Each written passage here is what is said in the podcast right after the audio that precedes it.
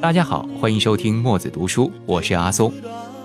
说起存在主义，可能很多人张口就来：人生是没有意义的，他人即地狱，存在先于本质，自由即选择等等。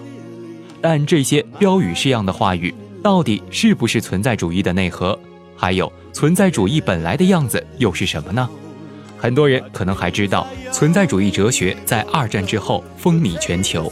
成为二十世纪影响最深刻的思潮，它为无数深受战乱、对生活丧失勇气的人提供了一种活下去的勇气。不仅仅如此，战后的政治权益运动、殖民地独立运动、种族平等运动、女权运动等等，可以说都发端于存在主义哲学思潮。那么，这究竟是怎样的一种哲学，能产生这么大的能量，既能让一种书斋里的理论成为强大的斗争武器？为全人类的平等、自由与幸福去征战呢？存在主义到底又有什么特别之处呢？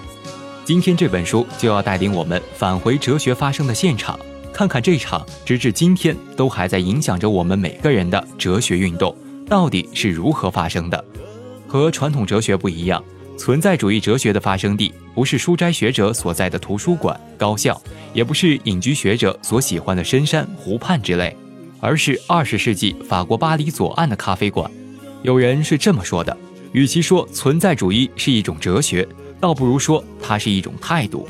存在主义哲学家们并不是在咖啡馆里整天苦思冥想、搜索文献就写出了这样的哲学，而是他们在咖啡馆里真真实实的展开了全部的人生。他们交谈、恋爱、思想、清醒、沉醉，在跌宕起伏的人生中体验世界与自己的关系。并且把这样的思想在爵士乐、舞蹈与政治辩论中推广到全社会。可以说，咖啡馆里的一切就是整个人生的缩影，而人生也正像这流动中的咖啡馆一样迷离曲折。这就是巴黎左岸，流动着迷醉的生命之歌，又高扬着严肃的生存主题。在咖啡馆里，存在主义哲学究竟是怎么孕育出来的？那些天才的哲学家们身上又有哪些离奇而又动人的故事呢？接下来，请跟随我的声音，一起进入今天的哲学之旅。